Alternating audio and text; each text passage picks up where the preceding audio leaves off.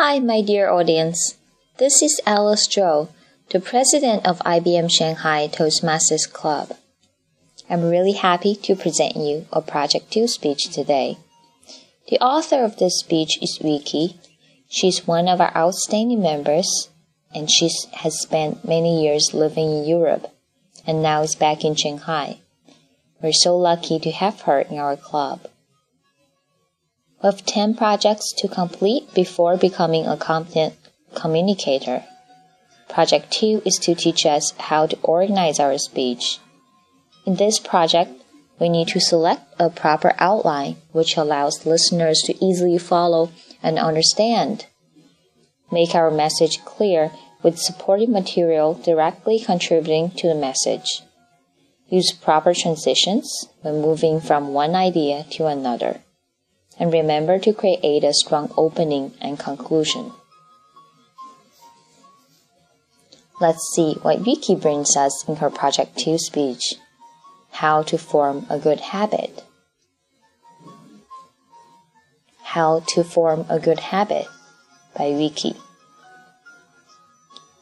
Bad habits are so easy to make, and I believe when I started to talk, some of you have already begun to count how many bad habits that you have already had, right? Of course, we all want to have good habits, as good habits will make you more efficient and eventually will bring you a more successful life. You may wonder how I can form a good habit. Well, that's exactly what I'm going to share with you today. The first point is that you need to know what you want. You want to get up early in the morning and be well prepared for the day instead of lying in bed till 8 o'clock and rush to the office without having breakfast and starting your day lousily. Or you want to have a good habit of reading. I'm going to take myself as an example. What I want to have is to have exercises daily or weekly. But I have so many excuses for not doing so. For example, lots of traveling. During traveling, normally I wouldn't be in the mood for exercises.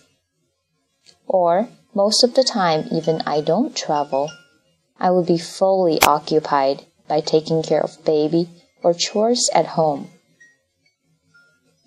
However, when I realized how important it is to have good health, I decided to change and started to form a good habit of exercising. Second, I made a list of the benefits of the new habit.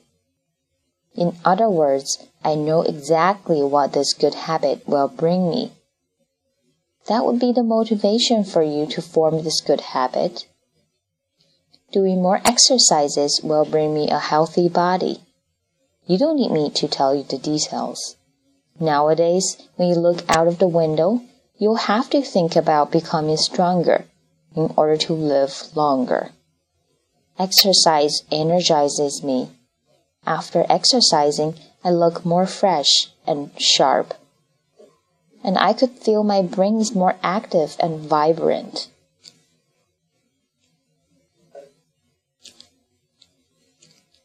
Third, set a target or schedule.